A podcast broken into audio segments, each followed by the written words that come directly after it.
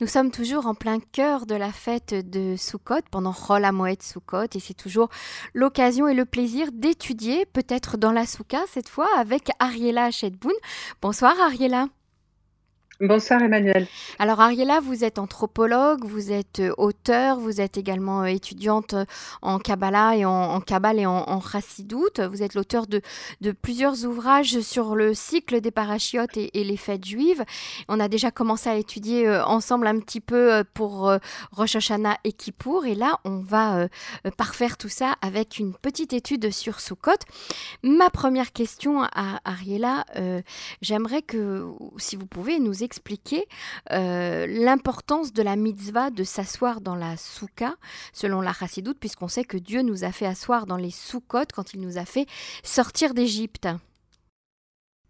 On va essayer et on va commencer par revenir euh, au texte, aux sources, euh, pour comprendre euh, cette mitzvah de la chef Basuka, s'asseoir dans la souka. Alors c'est dans le livre Le Lévitique, dans Vaïkra et plus précisément dans la paracha Émor qu'on va trouver ces indications. Alors il y a plusieurs versets. on, va, on va entendre d'abord le quinzième jour du septième mois, quand vous aurez rentré la récolte, vous fêterez la fête du Seigneur. Un peu plus loin, on va trouver vous, séjournerez dans des sous-côtes durant sept jours, afin que vos générations sachent que j'ai fait séjourner les enfants d'Israël dans des sous-côtes quand je les ai fait sortir du pays d'Égypte. Alors, l'hébreu moderne traduit souka par euh, mm-hmm. cabane euh, ou hutte. Euh, le problème, c'est qu'en fait, euh, Dieu nous dit de séjourner dans des sous-côtes parce que nous avons séjourné dans des sous-côtes, mais nous n'avons jamais séjourné ah. dans des sous-côtes dans le, dans le désert pendant toutes nos tribulations. On a séjourné dans des tentes. Euh, donc, à quoi ça fait référence? Donc, c'est ça qu'il faut qu'on cherche, c'est ça qu'il faut qu'on creuse. Alors, on va chercher avec la, avec la chassidoute qui s'inspire donc de, la Kabbale. Et pour ça, on va revenir un petit peu en arrière. On va revenir sur euh, les derniers jours, ce qu'on a vécu, euh, parce qu'on a suivi un chemin sur le, plan spirituel. C'est un processus qui s'est mis en place on va dire, sur un autre plan de la réalité, qui nous a emmené de Rosh Hashanah et qui nous emmènera jusqu'à Oshana Rabbah, donc le dernier jour de Sukkot. Alors, comment ça se passe?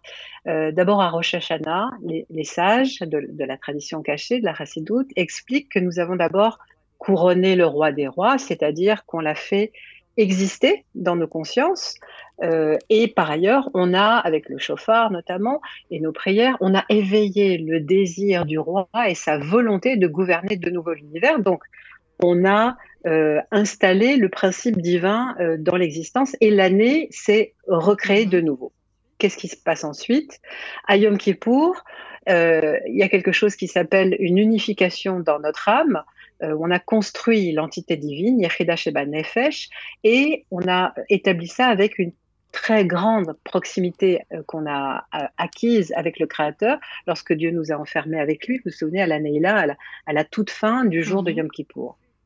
Ensuite, il s'est passé euh, quatre jours entre Kippour et Sukkot, entre les deux convocations saintes. Ces, quatre jours, on les appelle les jours du nom de Dieu, Yémé Shem Hashem. On les appelle comme ça parce que les sages expliquent qu'ils permettent de construire, d'établir les quatre lettres du nom de Dieu, le tétragramme, donc Yod Kevavke. Et donc c'est avec on va dire ça comme ça, c'est avec le nom de Dieu qu'on va entrer dans la fête de Sukkot et euh, les Juifs seront gratifiés de la présence divine en mhm. fait. C'est ça que ça signifie durant toute la fête. Donc c'est un, chemin spirituel qu'on a parcouru depuis Rosh Hashanah, les dix jours de Tshuva, Yom Kippour, les jours du nom de Dieu, etc. Et ce chemin en fait nous a aidés à construire une sensibilité spirituelle et, et, la, et, et fondre, la faire fusionner avec ce qu'on a appris, c'est-à-dire avec notre étude tout au long de l'année. On peut parler de conscience inférieure, vous avez peut-être entendu parler d'Aat Tarton, et de conscience supérieure d'Aat Elion. Quand vous arrivez à faire fusionner les deux ensemble, euh, c'est là que vous arrivez à la notion d'un Da'at complet euh, et qui, nous ouvre sur euh, l'idée de construire une résidence ici-bas pour, le créateur, dira Tartonin. Donc c'est un travail à la fois sur le plan euh, intellectuel, sur le plan de l'étude et sur le plan spirituel, sur le plan d'une sensibilisation à travers toutes ces fêtes, ce que devait produire sur notre âme euh, l'enchaînement de toutes les fêtes. Euh, donc, mais là, on, va dire qu'on commence par la fin, parce que là, c'est le, c'est le bout du mhm. cheminement. C'est ce qu'on doit euh, essayer d'atteindre. Et donc, ce qu'il faut comprendre, c'est qu'on arrive appliquer tout ça euh, à la fête de Sukkot. Et la souka elle-même, c'est un, c'est un lieu très spécial. C'est un espace particulier qu'on a construit. Et on va, on va revenir sur les différents éléments qui la composent, toujours sur le plan de la, de la chassidoute. Donc la souka, c'est un, c'est un makom en fait, c'est un mhm. endroit divin, c'est un endroit très spécial, c'est un endroit où l'on explique, où l'on dit que se dévoilent euh, pendant cette période et à cet endroit-là des forces très puissantes, des forces, on va dire, des forces de l'ordre de l'inconscient, des forces qui nous entourent, des, ce qu'on appelle des makifim, qui sont à la fois des forces de protection et des forces de limitation. Elle porte un nom dans la Kabbale, ça s'appelle les makifim, en particulier les makifim de la sphira bina. Donc vous connaissez peut-être donc les, les sphirotes. La bina, qu'est-ce que c'est? La bina, c'est un mhm. attribut divin, euh, un attribut intellectuel qui renvoie à la notion de... C'est une forme d'intelligence alors, juste avant la connaissance, euh, c'est la question, c'est la, c'est un attribut de réflexion. c'est la réflexion, mhm. voilà, c'est la, la, réflexion analytique euh, c'est le type d'intelligence qu'on met en œuvre pour comprendre la structure des choses, pour comprendre euh, les choses dans leur mécanisme, dans leurs détails. La BINA s'attache aux détails et, et, au processus et au mécanisme. Donc, cette forme-là de, de réflexion. Donc les makifim de la, de la sphira bina, c'est quelque chose d'extrêmement mm-hmm. puissant les makifilms, c'est des choses qui nous entourent, c'est des choses qui nous dépassent complètement, dont on ne peut pas avoir conscience, comme euh, l'amour et la crainte de Dieu, on dit qu'ils sont dans les makifilms notamment. Donc, pendant Sukkot, euh, on dit que se dévoilent les makifim de Bina. Donc, loger dans la souka, manger dans la souka, dormir, euh, se réjouir, y, somnoler, etc. sous la souka, c'est s'imprégner à notre insu toujours, c'est s'imprégner de, ces forces-là, de ces mhm. puissances, de cette énergie absolument. La Bina, elle est très proche du Keter. Euh, c'est la sphère la plus proche, si vous voulez, de l'énergie primordiale, de la création. Donc, on touche à l'infini avec ces questions-là. Alors, on va, euh, on va essayer de, de, comprendre ce que c'est que d'abord pourquoi est-ce qu'il faut qu'on construise une souka, parce que euh, pourquoi est-ce qu'il faut qu'on construise un endroit particulier? Donc là encore, les sages expliquent quelque chose. Ils disent que cette lumière divine qu'on reçoit pendant cette période, elle est si intense qu'il faut la concrétiser dans le naasé, dans le faire, dans l'action. Donc, on construit sa souka et en fait, notre souka, mhm elle incarne ces makifim de Bina, elle, elle représente et et elle personnifie, si vous voulez, d'une certaine manière, euh, elle matérialise euh, ces énergies inconscientes qui nous, entourent, qui nous protègent et qui nous élèvent. Donc, quand on reprend le verset, j'ai fait séjourner les enfants d'Israël dans des sous-côtes quand je les ai fait sortir du pays d'Égypte. En fait, la tradition ésotérique nous dit que les sous-côtes, ce sont pas des cabanes, ce sont les fameuses nuées de gloire, les anané à qui, euh, qui entourait le camp des Hébreux mmh. pendant les 40 années dans le désert, donc euh, au-dessus de nous, à droite, à gauche, et en dessous de nous, qui, sur lesquels on se, on se déplaçait. C'est aussi une référence à la colonne de nuée, vous savez, qui se, qui se situait à l'entrée et à la sortie du camp, euh, qui est un autre Anan, un autre, une, autre, une autre nuée. Ça, c'est une référence qu'on trouve plutôt dans, dans Exode, dans, dans Shemot. Alors, euh, on arrive à quelque chose de très intéressant puisque euh, la tradition euh, attribue le mérite de l'apparition et du maintien des nuées à qui? À Aaron, qui est le frère de Moïse, donc le Kohen Gadol, le grand pontife qui officiait pour le service divin dans le Mishkan, dans le désert. Et on le sait, puisque ces nuées de gloire, il est dit qu'elles disparaissent quand il disparaît lui-même. Donc, ces nuées de gloire, ce sont les sous-côtes. Voilà. Donc, on construit des sous-côtes qui sont en fait euh, des, des, des, des, nuées qui vont mm. nous transporter d'une certaine manière dans un autre monde. Voilà. Alors, la souka, ce sont des parois et ce sont et c'est une couverture. Alors, euh, on dit que les parois, donc les cloisons de la souka, les quatre murs sont les quatre lettres en fait qu'on a euh, établies, les quatre lettres du tétragramme Yutke Vavke, et que la couverture c'est encore une mhm. sorte de, de anan, une sorte de, de nuée.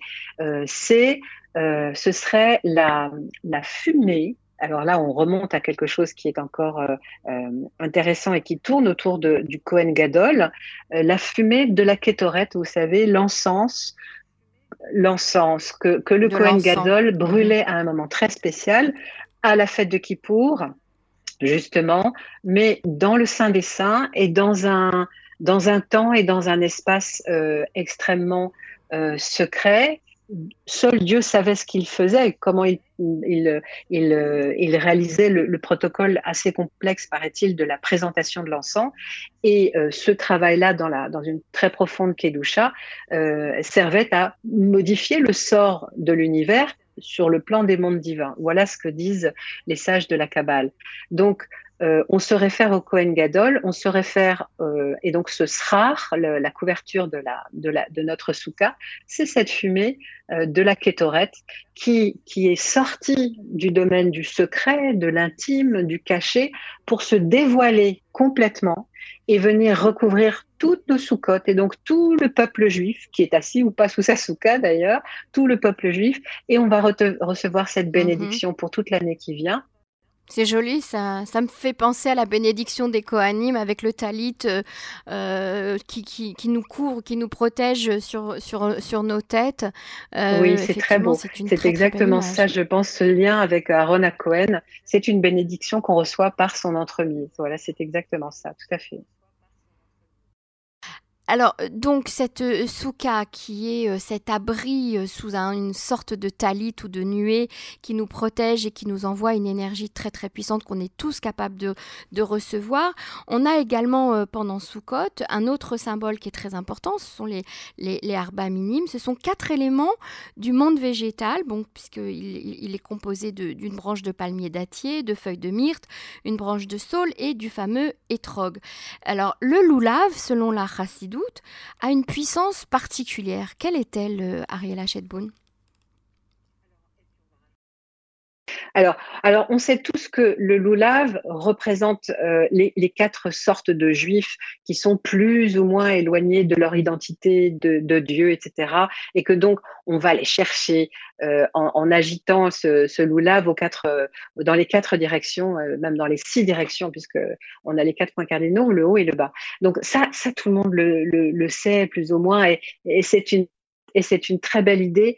Euh, avec la chassidoute, on va dire une autre chose encore, on va dire qu'on va euh, lutter contre les vents mauvais, contre les forces du mal. On va demander euh, que euh, les, vents de folie qui pourraient s'emparer euh, du juif qui a qui a travaillé toute, sa, toute son année sur son comportement, etc., pour être quelqu'un de bien, pour être quelqu'un d'intègre, pour être quelqu'un qui, qui, fait son service divin comme il faut, etc., qui n'est pas un vent de folie, qui vienne renverser tout ce travail et donc ils viennent détruire euh, notamment euh, les récoltes, on va dire les récoltes intérieures de l'homme. Voilà, tout ce travail pour domestiquer euh, son âme animale, pour contenir ses mauvais instincts, pour maîtriser ses pulsions, etc. Alors, on dit d'habitude que c'est euh, quatre types de juifs, mais la Chassidoute va dire que ces types de juifs, euh, c'est nous, c'est nous-mêmes, puisque à certains moments de la journée ou de la semaine ou de l'année, euh, on est un grand sadique et puis on est un, et puis on est un Benoni, on est quelqu'un qui, qui, lutte de toute façon en permanence. Voilà. Alors, la Chassidoute dit quelque chose de très joli. Elle dit que